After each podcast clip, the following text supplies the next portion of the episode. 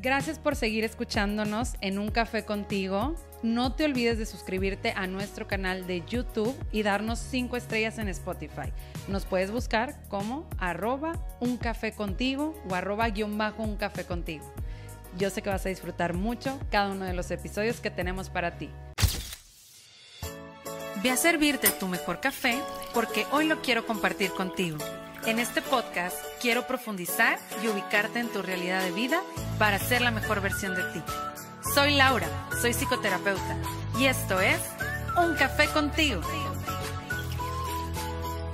Hola, hola, bienvenidos una vez más a Un Café contigo. Ya estoy aquí con Jorge para compartir, para platicar acerca de este gran tema que es cómo nos contamos la historia de nosotros mismos, cuál es la narrativa que utilizamos para hablarnos, para decirnos, porque la historia que nos contamos es muy importante. Y para eso Jorge pues está el día de hoy aquí para compartirnos su experiencia, todo lo que ha venido haciendo y también porque es muy importante ese diálogo interno en nosotros mismos. Así que Jorge, ¿cómo estás? Muchas gracias por estar aquí en un café contigo. ¿Qué onda, Laura? Pues muy contento primero porque traigo mi café. Este, eh, eh, salud.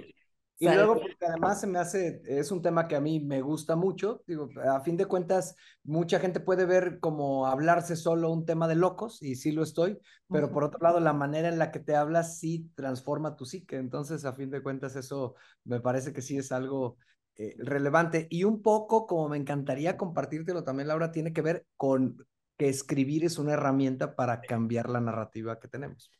Totalmente. Justamente esta semana pasada hablaba con una paciente que tomó un curso, un taller de escritura.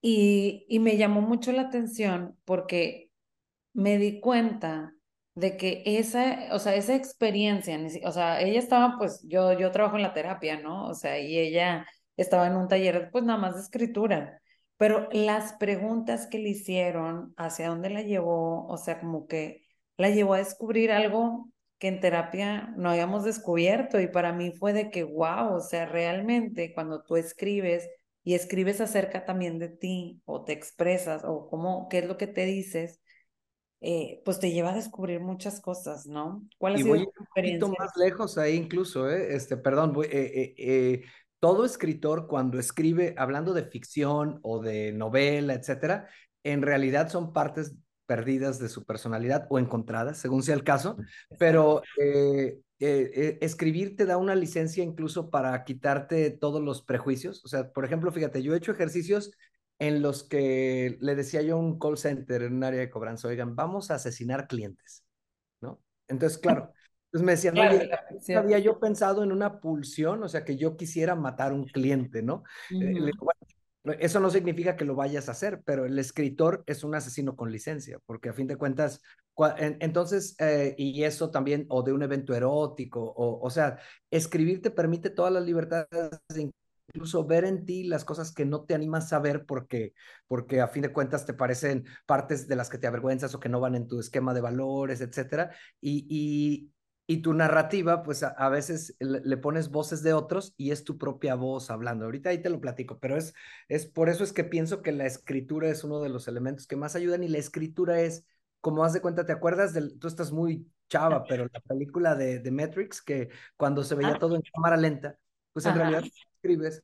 Eh, eh, yo en un libro tuve un, un, diálogo con mi mamá hace 30 años, ¿no? Y es, ya ni sé cuántos, porque los me cuántos tengo, este, y a fin de cuentas, en ese libro, lo que hago es que puedo detenerme a ver, oye, ¿qué le hubiera querido decir? ¿Cómo lo hubiera hecho? De que... Entonces, eso es como Metrics, ¿no? Así ves como la realidad en cámara lenta y la editas y le cambias. Y entonces, creo yo que una cosa muy padre eh, antes que empezar en todo es reconocer nuestras pulsiones, reconocer lo que realmente deseamos y queremos. Y bueno, hay, eh, la escritura es un espacio este, donde no hay restricción moral. Y fíjate que se me hace muy interesante porque bien lo dices, o sea, yo a veces hago ejercicios donde les digo, pues escribe lo que, o sea, lo que se te venga a la mente, o sea, como es, pero como, como tú dices, a veces ponerlo hasta en tercera persona o como en una historia o como en algo diferente, te hace escribir cosas que tú quieres sacar de ti, algún como decías, a lo mejor algún tabú, algo que, que no he procesado, alguna información que no he como entendido y entonces escribiéndola, sacándola con una historia, con un cuento, con algo diferente, pues te lleva a entenderte, pues cuántas historias no nos llevan como a entendernos y a comprendernos, pero también, eh, que como decías esto, o sea, como que la escritura también nos permite como desnudarnos completamente y romper ciertos tabús o ciertas cosas que, que pues nos llevan a, a explorar lo que hay en nuestro interior. ¿Tú qué haces? Con la, sensación, con la sensación de que se está, eh, de que se está desnudando el personaje y no yo, aunque ya exactamente e, e, ese, ese soy yo, ¿no? ¿Cómo crees, no? ¿Qué he descubierto con, me, decías que qué he descubierto? Ajá, ¿qué has descubierto tú en ti como persona, o sea, acerca de ti a través de escribir, a través de llevar? Yo, yo creo que más que en la, yo, encuentro dos espacios donde he encontrado más cosas que en mi propio proceso como paciente terapéutico, ¿no? Uno es la escritura y otro es la corrida. En los dos lugares la narrativa es muy fuerte porque cuando vas corriendo te vas hablando. Yo decía que el psicoanalista moderno, este, en lugar de un diván, tendría que tener este, unos tenis. La caminadora. Ahí va a un lado de ti porque cuando vas corriendo y, y vas al límite de, de, de tu asfixia, pues el chamuco sale, ¿no? Y, y el otro es que la, la, escritura tendría que ser una herramienta eh, de esa parte. Entre otras cosas, te, te, podría decir, por ejemplo, hubo una vez que escribiendo Maratones del Infierno, el libro más reciente que tengo, eh, yo traía una crisis con mi pierna izquierda y, este, y fue escribiendo, no corriendo, pero sí escribiendo, donde dije, es mi mamá, que es el lado izquierdo, etc. Y dije, y eso a lo mejor tenía... Eh, pues muchas sesiones en terapia de grupo individual hace tiempo que nunca había hecho esa, esa asociación. Y, y, y, cuando me di cuenta es porque estaba escribiendo, es que me apoyo en la derecha y, y, este, y la traigo súper cargada a la derecha eh, y la izquierda eh, parece de niño. Entonces dije, pues me estoy apoyando en, en, la parte paterna. Así fue, pero fue así viéndola. Dije, ah, aquí está ya. Eh, y cosas así, te podré decir que me, que me suceden eh, a menudo. También cosas que he descubierto son eh, como, como deseos, pues, o sea, cosas que digo, ah, voy a, voy a poner a este personaje, o sea, a ver, o sea, el, el, el personaje al que le rompieron, le rompió la pierna este, un, un, jugador a otro jugador en un cuento que tengo, en una historia que tengo que es del Estadio Jalisco, y, y este, dije, que lo mate, que lo mate, ¿no? Entonces dije, ay cabrón, o sea, qué, qué furia o qué coraje. Esa. Y, y, claro, ya después de que lo mató, yo ya, ah, es así como una catarsis completa, ¿no? Y, y, quien lee la historia luego me dice, lloré con tu historia. Ah, yo también, les digo, no te preocupes, nomás que yo ya no lloro porque ya la escribí, ya la corregí, ya la, ya, ya se agotó la moneda. Oye, y qué interesante porque fíjate que ahorita que mencionabas esto de, de a veces hay deseos pues muy fuertes, ¿verdad? En nosotros, y ahorita lo mencionabas. Y estos deseos pues muchas veces nos llevan como, como decir, no, es que yo no debería, ¿verdad? O sea, entran los, los deber ser o, o por qué, etcétera. Y entonces tener estos espacios pues de, de escribir, de expresar las cosas como son, pues te lleva a, a encontrar realidades que, o sea, a emociones, a sensaciones, a cosas que están ahí abiertas que nunca te habías dado cuenta, o sea, y entonces también explorarme, o sea, explorarme a través de la escritura, aunque sea a través de un personaje, porque mucha gente dice de que no, pues es una película, es una historia, es esto, pero algo estás proyectando en esa historia. Toda, la, toda la, la, narrativa funciona por identificación. Entonces, a mí, cuando me, me a, a, mí, me, oye, ¿sabes que estoy trabado en algo? Ah, pues veo una película, me identifico con el personaje y me destrabo. O sea, realmente es, la narrativa es terapia, pues sí, hay terapia narrativa también, ¿no? Pero aquí, como un poco la narrativa de entretenimiento también lo es. Eh, eh, y, y, fíjate que ahí yo lo que encuentro, este, Lau, es que cuando tú eh, o cuando yo, el que lo esté haciendo, encuentra esa emoción, entonces también al reconocerla le encuentras una salida más sana, porque a fin de cuentas, digo, yo no he matado ni pretendo matar a nadie, pero pero eventualmente sí puedo estar de violento pasivo con alguien y no me doy cuenta que traigo ahí esa pulsión que quiere salir porque, como ahorita decías, es el, el introyecto te dice, este, no, no puedes este, decirle nada porque es malo, ¿no? Claro. Eh, Entonces, eh, tú imagínate que una chica este, que acaba de tener un hijo, algo, en la, eh, escriba una historia sobre la depresión postparto y se dé cuenta que quiere estrangular al, al squinkle, ¿no? Entonces, obviamente eso está prohibido, está penadísimo en nuestra sociedad, ese deseo, pero desear no debería estar penado, está penado hacer. Y, y, es ahí donde la marrana tuerce el rabo, pues. Sí, y, de hecho yo creo que muchos de los que nos estén escuchando van a decir qué rollo con estos que están diciendo este, cosas que no deberían de suceder, pero es que dentro de nosotros hay situaciones que no son agradables, que no se sienten padre o que no, o, aunque algo que a lo mejor pareciera que es bonito, una experiencia bonita, como decías, pues el nacimiento o el correr, que dices de que, bueno, muchos admiramos a los atletas de alto rendimiento y decimos, wow, y qué bonito, etcétera, pero no sabemos todo lo que hay atrás. Ah, yo te tengo una pregunta para ti en relación a esa parte. Es, ¿cuál es la historia que tú te has venido contando en relación a, o sea, por ejemplo, yo, o sea, mi historia es, yo no puedo correr un maratón, o sea, para mí ahorita en este momento, o sea, o yo no puedo correr tantos kilómetros. Sí, pero esa es la historia que yo me he venido contando. O sea, ¿cómo le haces para romper esas barreras de, de irte contando una nueva historia para poder ir logrando cosas diferentes? Ah, pues es que son muchas etapas, este, Laura, no es cuento, eso es novela, pero es... Literalmente. Pero fíjate que yo de entrada Em, aunque jugaba fútbol, yo decía, yo correr, que corran los cobardes y los idiotas. O sea, yo sí era eh, un poco como algo que, que lo veía, eh, además de estúpido, sufridor completamente, ¿no?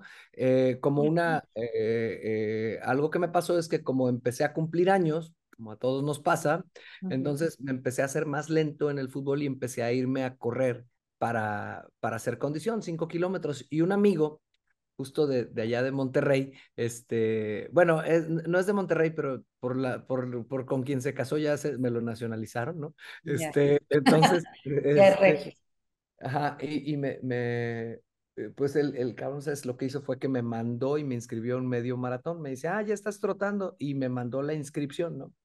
Entonces me empecé a preparar, entonces, lo, lo primero es que eh, yo no me creía ni siquiera capaz de hacer ese medio maratón, me pusieron el reto, fueron los tres meses, etcétera, y luego empecé a descubrir cosas en mi historia de vida que están totalmente relacionadas con que soy un, eh, un, un, atleta o un deportista de sobrevivencia y de aguante. A, mí me, me, me, me, regresó un recuerdo de, de un tema de bullying que no se llamaba bullying cuando yo iba en la secundaria y que a mí me decían pera loca, ¿no? Entonces me decían pera loca porque, porque yo era bueno para ir a buscar las trompadas, pero malo para pelear, ¿no? Entonces me ponían una chinga y, y me levantaba y me levantaba. Entonces decía yo, soy muy malo para pelear. Cuando empecé a correr dije, soy muy malo para pelear, pero soy muy bueno para resistir. Entonces ahí fue como el cambio de, de, de narrativa. O sea, esto a lo que me estoy negando, en gran, de hecho dejé el fútbol. O sea, dije, eh, un, un, profesor me dijo, ¿quieres mejorar en tu, eh, como atleta de correr? Deja el fútbol porque chocan, es demasiado para el cuerpo, ambas, dos deportes de impacto. Empiezo en esto y dijo, dije yo, este, esto es lo mío. Entonces, fíjate el, el reencuadre y la total resignificación, dije, órale, o sea, en realidad cuando tú corres un maratón es como si te pusieran una chinga de box, pues. O sea, sí es, es un tema de, pero por otro lado, eh, a mí me gustan mucho las historias de los griegos y todo. Yo lo veía como una búsqueda de la gloria, como un tema épico y, y este y como, como un tema en el, que, en el que a través de un manejo de tu cabeza, porque no es un manejo del cuerpo, o sea, es un manejo de tu cabeza, logras sostener un esfuerzo durante una cantidad de tiempo y luego es todavía más manejo de tu cabeza lograr entrenar durante 16 semanas para llegar a ese punto. Entonces, a fin de cuentas fue así y también me di cuenta de otra cosa. Es una estupidez mayúscula que no me tocó hacer a mí. Pues la gente que dice voy a ir a hacer un maratón ahorita. O sea, realmente hacer un maratón es una cosa gradual. Entonces tú cuando ya haces tres kilómetros y cinco y mejoras el ritmo, eh, cuando estás listo para hacer un maratón es cuando un maratón no es tan descomunal sino es una especie de suicidio, porque una cosa es que tengas la capacidad de resistir y otra cosa es que seas, este, eh, eh, pues ya lo veo como un tema de, de, de, no se me ocurre ninguna palabra este, decente. Uh -huh, de, de, o sea, de, gente pues que te dice, fui a hacer un maratón porque se lo quería dedicar a mi mamá por esto, pues igual tu mamá sobrevive, cabrón, pero tú te vas a morir, o sea, hay gente que se muere haciendo maratones porque no tiene la, la, la, preparación. Entonces, si lo vas haciendo gradualmente, va a llegar un punto en que te des cuenta que no es tanto, porque lo fuiste haciendo gradualmente. Lo que pasa es que estar listo para hacerlo sí requiere como de una disciplina de un par de años de diario, para decir, voy a correr porque el chiste no es para mí, y eso tiene que ver, creo, con otra narrativa que nos contamos como sociedad. El chiste no es corrí y morí en la línea. El chiste es corrí y quedé entero. Claro. E, ese, esa es la, la diferencia para mí. Sí, fíjate que ahora, bueno, digo, son situaciones totalmente diferentes, pero a mí me llama mucho la atención, o sea, que cuando tenemos una meta, un objetivo, algo que queremos hacer, por ejemplo, yo hago gimnasio tengo un año apenas, o sea, tengo poquito. Pero una de las cosas que me pasa muchas veces es de que es que no puedo cargar más peso y es que no puedo cargar más peso. Pero cuando lo voy haciendo más gradualmente, pues ya me doy cuenta de que, oye, ya al año, pues ya puedo cargar una cantidad diferente a lo que cargaba al principio, definitivamente.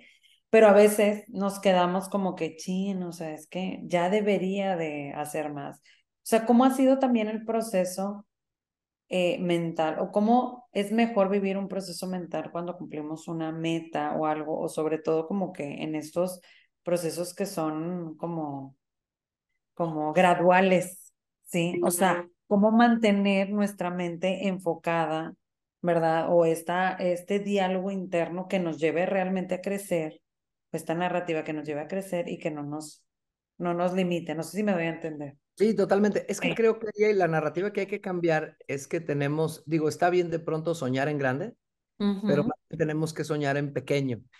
Y yo, yo aprendí esto con los, con los predictivos. ¿eh? Ahorita te explico qué es un predictivo en, en deporte y igual y te, te, va a hacer sentido. O sea, eh, si, si tú vas viendo una variable que si la vas creciendo, eso te va aumentando tu predictivo de, del gran reto en eso hay que concentrarte. Lo otro es realmente sabotaje en automático. Oye, yo eh, empecé a correr hoy y quiero hacer 10 maratones. Pues es una meta como para estresarte, como para generar tensión, etcétera, ¿no?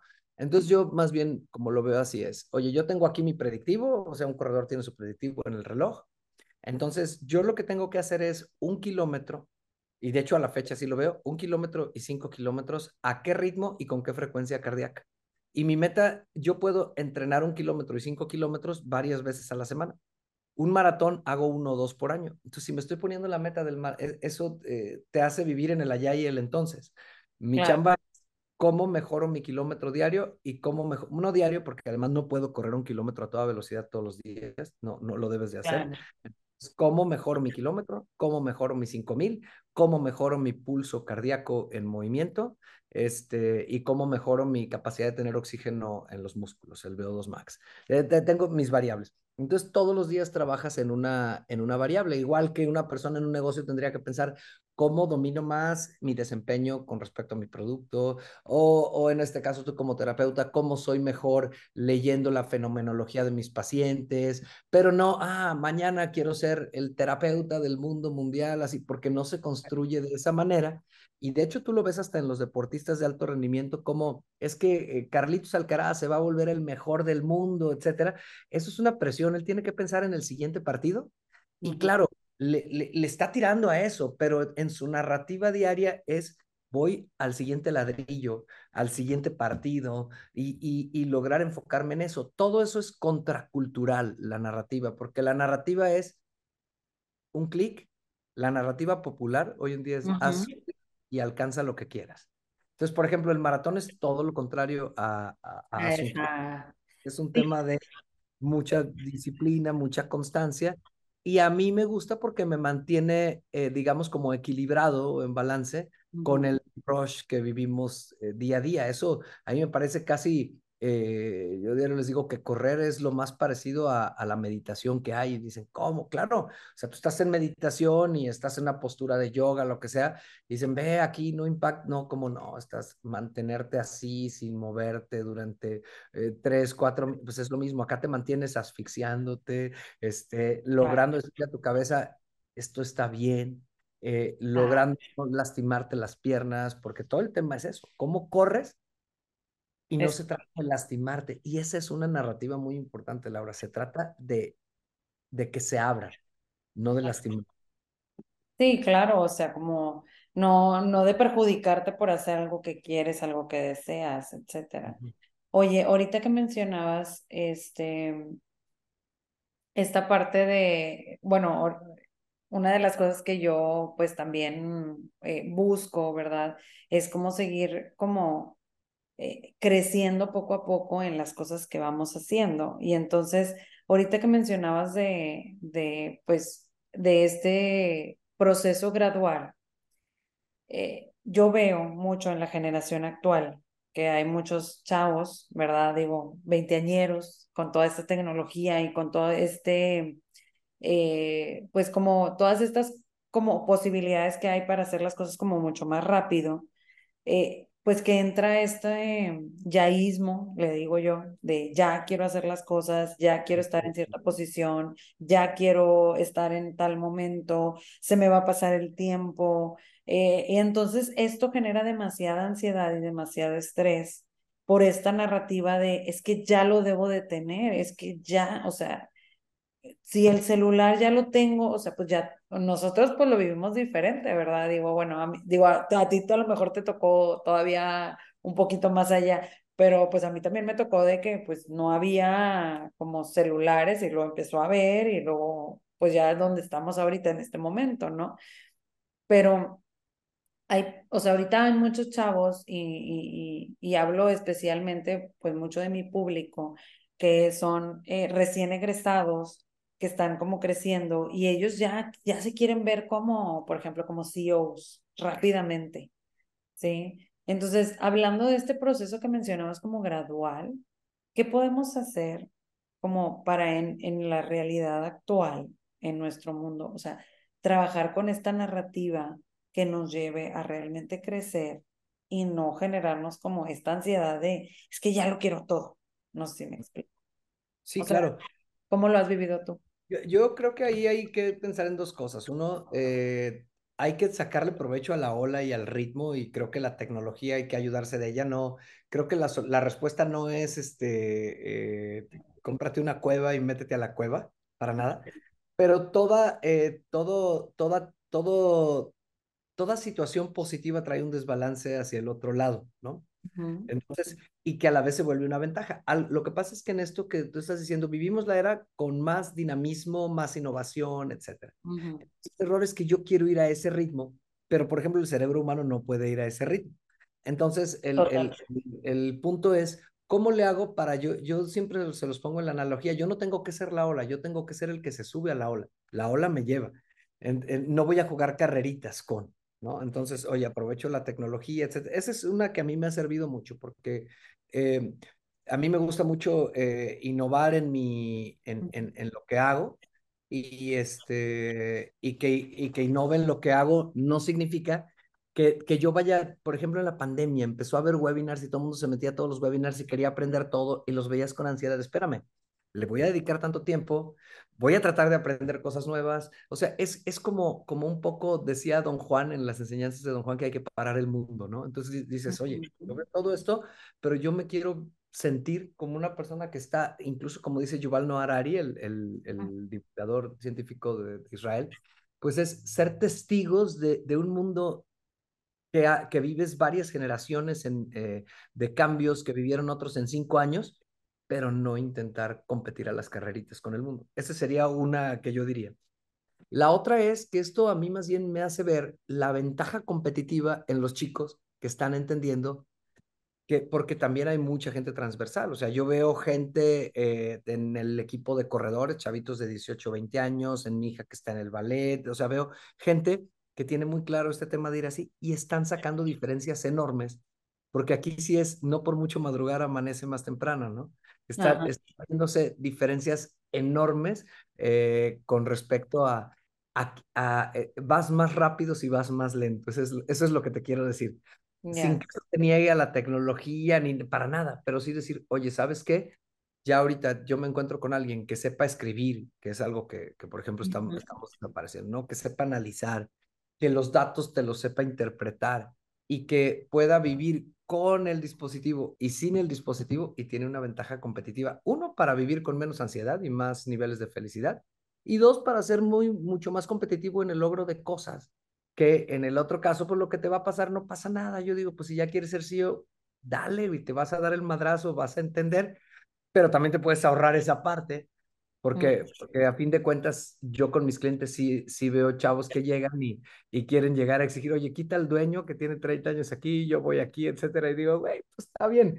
Se, se va, eh, todos lo creen. Se vale, se vale, pero es también. Pero si puedes experimentar en cabeza ajena y, y desapendejarte un poquito antes, está bien. Eh, eh, creo que tienes, como nuevas generaciones, tienes la ventaja de tener toda la información enfrente de ti y tienes la desventaja de tener toda la información enfrente de ti. O sea, es una ventaja y una desventaja, porque tantas generan ansiedad.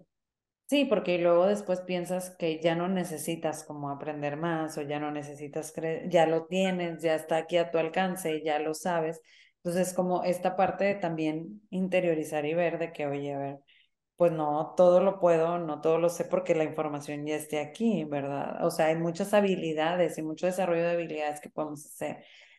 Otra cosa hablando de, de esta narrativa, ahorita que hablamos de las historias, una de las cosas que más a mí me surge o me da mucha curiosidad es el tema de, eh, digo, obviamente ahorita, ahorita mencionabas estos introyectos, ¿no? Estos aprendizajes que tenemos todos los seres humanos y que al final pues vamos aprendiendo de mamá, de papá, de pues de todo lo que hemos venido aprendiendo, ¿no? A lo largo de la historia.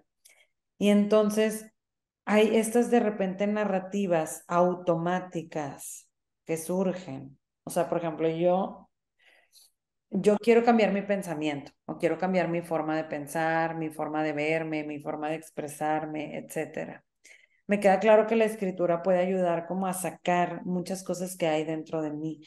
Pero ahora si nos vamos a cómo la narrativa puede ayudar a tener un cambio de pensamiento. Platícame un poquito, o sea, cómo... no, no nada más es catártica, o sea, lo que exacto, exacto, eso es lo que quiero como compartir, que no nada más, eh, porque luego la gente me dice, pues sí, ya expresé, ya escribí, ya le aventé mil cosas a quién sabe quién y ya saqué mi veneno de mi, interior. Pues sí, pero también cómo la escritura, o, es, o sea, puede cambiar esta narrativa interna. Porque, por ejemplo, yo me he descubierto muchas veces que me hablo mal y a veces es automáticamente, chin, me equivoqué y luego de que, ay, qué mensa, no sé qué, y empiezo a decirme cosas. Y, y eso es automático. Y entonces, ¿qué tanto nos ayuda el escribir o el generar como, eh, o, sea, cómo puede hacer este cambio también de pensamiento? A, mí, mira, te voy a decir lo que me funciona, cada quien verá qué le funciona. Porque a mí no creas que me interesa hablarme bonito. Más bien yo lo que he ido, lo que recomiendo es ver a toda la fauna que traes. Lo, lo, que hay que identificar ahí es como a tu fauna completa. Cuando hablo de la fauna completa, ahí soy muy junguiano. Entonces tú dices, oye, yo, yo no tengo una voz, tengo muchas voces. Totalmente. Eh, eh, entonces, a esas voces les voy poniendo o un nombre o una característica, o sea, sí tengo un capataz interior. Y pues ese me habla fuerte. Y, y eventualmente me sirve, dale cabrón, ¿cómo? Ni mal, porque a lo mejor un día lo necesito. O sea, no es que per se la voz o sea mala, al revés, o sea, a veces, güey, la necesitas, pero tengo otro que, que, que es un poco como, como eh, chiquión, ¿no? Por, por un decir, ah, oye, bien, güey, está bien. Entonces, eh, lo, creo yo que lo primero es que no hay malo o bueno, sino hay cosas que funcionan en un momento u otro. A lo mejor tengo una voz muy agresiva de, no, no, pártele su madre, ok, eh, no la voy a sacar para partirle su madre a un cliente, no, no, no, pero a veces eso lo necesito porque es la fuerza con la que me voy a impulsar en un determinado momento. Entonces, yo lo primero es que les diría, identifiquen todas sus voces e incluso si fueran a hacer un, una historia, un cuento, escribir algo, entonces dirá, oye, tengo, esto, eh, tengo estos personajes y cada una de estas voces, ¿qué estatus tiene? Porque hay voces que las tengo eh, en el calabozo allá escondidas abajo y no las dejo salir, ¿no? Y a lo mejor una chica te dice, oye, yo tengo una voz... Eh, súper volada, así que me gusta volarme, pues que me gusta coquetear, eh, pero me la paso criticando a las chicas que coquetean. Espérame, saca tu voz coquetona, ¿no? Déjala. O tengo, o sea, es, todo tiene un lugar. eh, entonces ya, ya es, eso ya te empieza a generar un cambio, pero yo diría que la trampa es querer hablarme bonito, sino que el, el, el, el tema es, eh, Jung decía que prefiero ser un hombre completo que un santo. Exacto. Y, y, entonces, en ese sentido, es, oye, pues hay muchas partes de mí que de pronto no libero y que puedo dejar y que pueden ser interesantes. Esa es, es una, entonces, hay voces en mí que me ayudan a motivarme, hay voces que me ayudan a consolarme, hay voces que me ayudan a pasarme la toda madre. O sea, la voz del valemadrista en mí es muy fuerte, pero he visto personas en las que no va. Oye, esto, corren y ya, cabrón, o sea, ahí quedó. Ah, ¿cómo? Pues es una voz tengo otra voz hiperresponsable, ¿no? Entonces, ah, caray, más yo como hijo este, parental, ¿no? Y, y, a, veces necesito a la voz de madrista para que le diga, ya, güey, bájale tres rayitas, relájate, no eres papá de todo mundo, ¿no? Entonces, eso creo que, que esa parte ayuda bastante. Ahora, la otra que sirve en la narrativa son los viajes en el tiempo. O sea, eh, o sea, si tú dices, oye, yo tengo identificado, y eso ya hablando en la parte terapéutica, yo lo hago en las historias y lo hago en mis libros que ¿no? Eh, eh, con un fin de entretenimiento, pero en el fondo, pues me toca mucha gente que me dice, oye, es que yo también sentí que viajé a, pues sí, o sea, porque a veces viajas al momento de tu pasado donde adquiriste una cosa y una cosa muy interesante es escribir la historia, a ver, ¿qué pasaría si hicieras algo diferente ahí? Y escríbela, ¿no? O qué pasaría si haces algo y, y, y cuando lo escribes, es como si algo en tu interior se, se arreglara. ¿no? Como que no solo si no es, si no es un, una, eh, eh, algo que cierras y que no sabías que, que ibas a poder cerrar. Entonces eso, eh, ahí me parece. Ahora, también están los viajes al futuro. Este, ¿no? Porque, la, porque lo que dice Mikio Kaku, el divulgador este, japonés, bueno, no es japonés, es americano, pero es de, de ascendencia japonesa, es que el cerebro es un simulador que no tiene tiempo. De hecho, Así es el otro día echaba yo discusión con una amiga porque decía, no, es que a veces estamos en el allá y el entonces, hay que estar en la aquí y ahora. Le dije, pues mira, el cerebro humano está hecho para estar allá y entonces y aquí y ahora y no distingue. Entonces. No distingue, totalmente. porque es, es, es un solo tiempo. Temporal. temporal. Entonces, pues si tú dices, oye, voy a hacer un viaje al futuro, por ejemplo, un ejercicio que yo hago mucho es eh, con, con, la gente que de pronto está en algún taller conmigo, de, lectores y todo, les digo, a ver, escribe un futuro. Y luego hazle como Haruki Murakami, ahora escribe otro futuro, ¿no? Un futuro en el que te va bien y otro futuro en el que te va mejor. Y entonces dice, ah, caray, pues puedo tener diferentes futuros. Claro, eso te da mucha tranquilidad, no, no, porque pueden pasar muchas cosas. Entonces, los viajes en el tiempo hacia el pasado o hacia el futuro creo que son la narrativa más sanadora. Curiosamente, puedes viajar al futuro y, y este, decir, bueno, pues sí, traigo esta obsesión con ser emprendedor, pero miren, esta otra soy empleado. Pues mira, pase lo que pase, voy a estar bien y regresa al presente y dices, relájate, ¿no? Es, es un poco esa, esa perspectiva. Sí, justamente esas, eh, el ponernos en esas situaciones también nos ayuda. Y ahorita que hablabas como de, del cerebro que es atemporal. Pues sí, definitivamente eh, las emociones también, pues me dicen, es que a veces, este, pues estoy sintiendo algo de algo que ya pasó hace mucho. Pues sí, porque ahí traes esa emoción que a lo mejor no está cerrada, que no le has dado como otro enfoque, otra manera, o ni siquiera has explorado qué es lo que te genera. Muchas veces ni siquiera exploramos, pues, por qué estoy llorando, ¿verdad? Por esta situación que ya pasó hace mucho tiempo o porque me hace sentir de esta manera. Entonces... Pero, es que esa sigue pasando. Entonces, cuando viajas al pasado, viajas al presente, porque incluso si tú ya sabes que los más taquilleros son los papás, ¿no? Entonces, si tú dices, oye, yo este atore con mamá, con papá, lo que sea, pues no lo traes con tu, tu papá a lo mejor o ya no vive o tiene 90 años y ya ni se acuerda de qué pasó, pero, pero es, es justo la fauna y en la fauna está el papá interior también y la mamá interior, o sea, es, es la, yo le digo la fauna, pues es la fauna completa que traemos allá.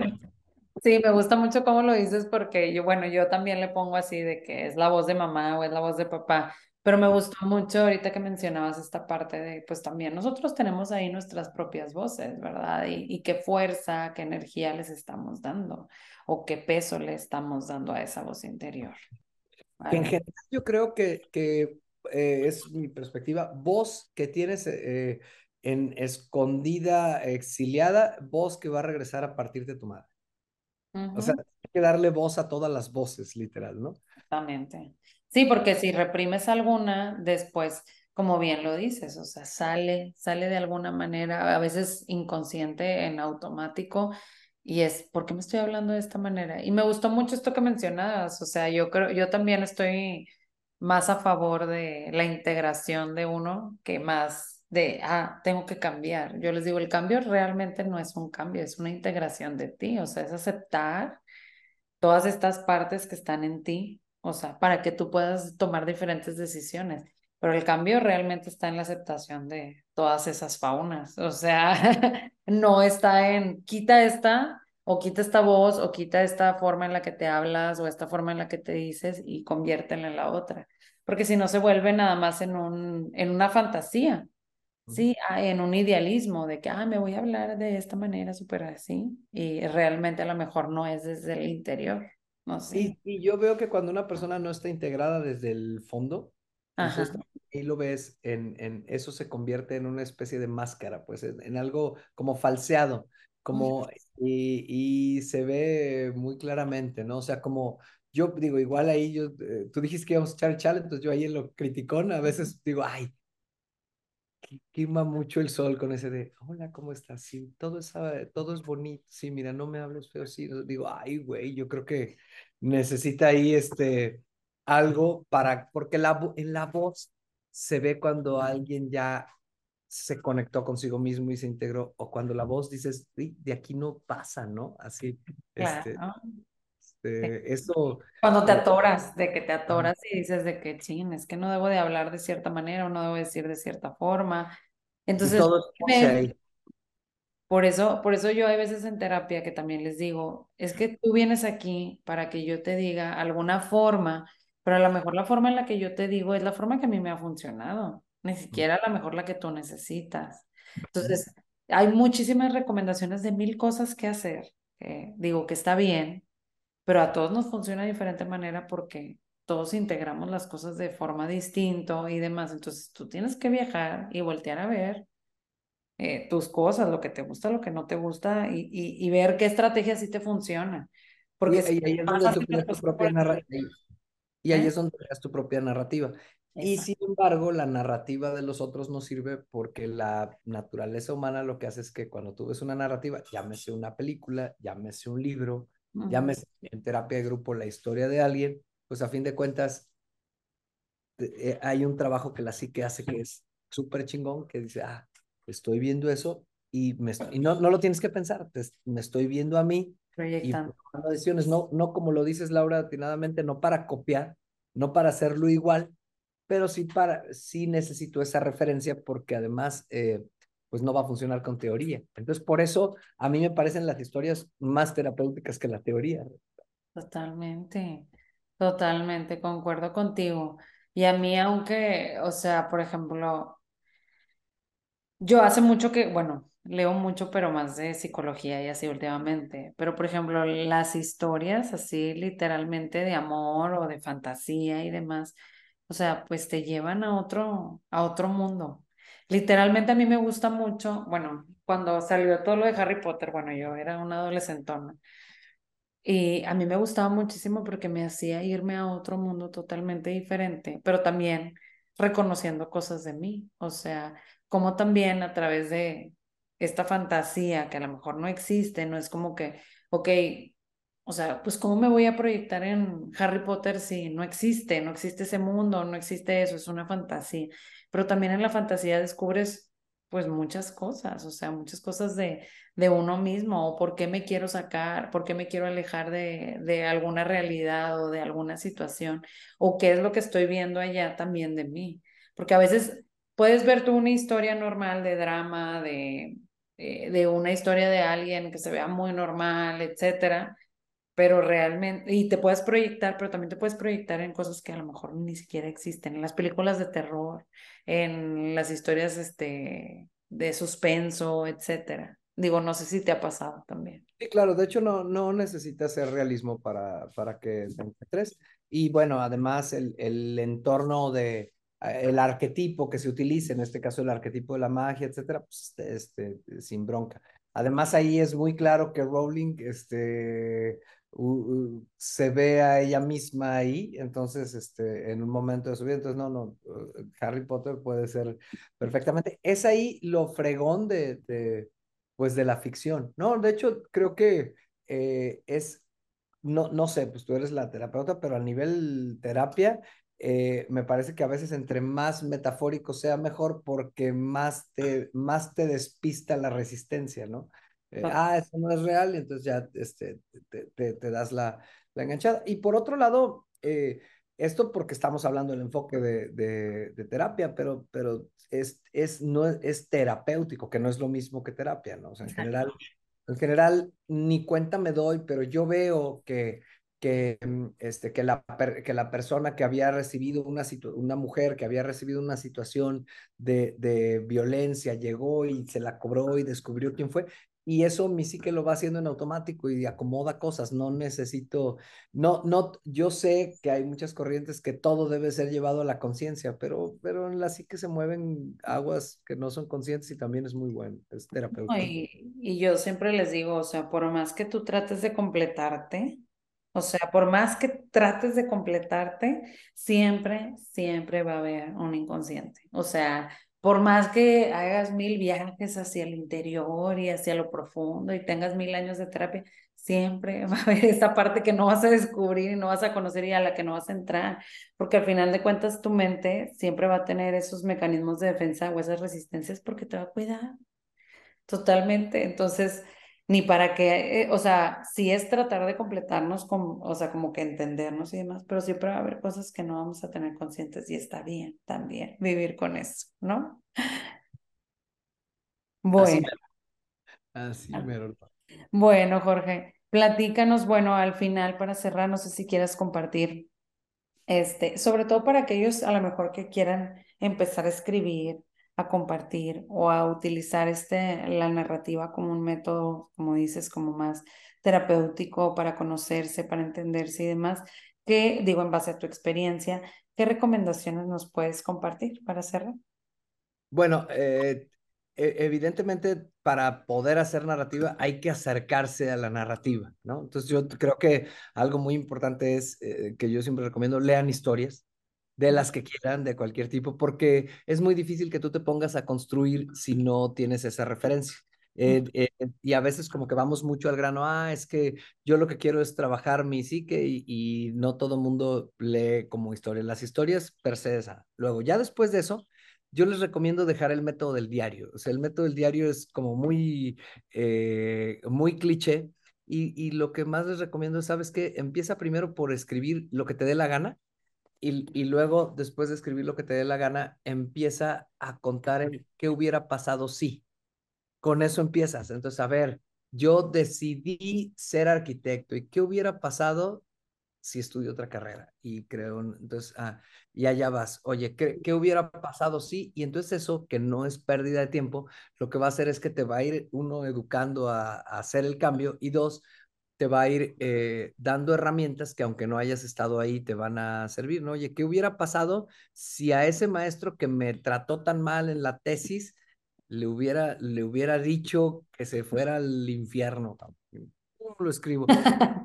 general, eso eh, te, va ayudando, sobre todo en las cosas en las que te quedaste, empezar con cosas psicatárticas, etcétera. Otra cosa, ese es un camino, otra es que empieces a escribir tu futuro, ¿no? Ah, bueno, pues es que yo en cinco años me veo así, pero no, ah, yo en cinco años me veo así, no, haces, pones a un personaje en el 2030 y ya dices, oye, pues fíjate que Jorge está en el 2030 haciendo esto, esto, y escribes un poco la historia de cómo llegó ahí y eso genera otras cosas.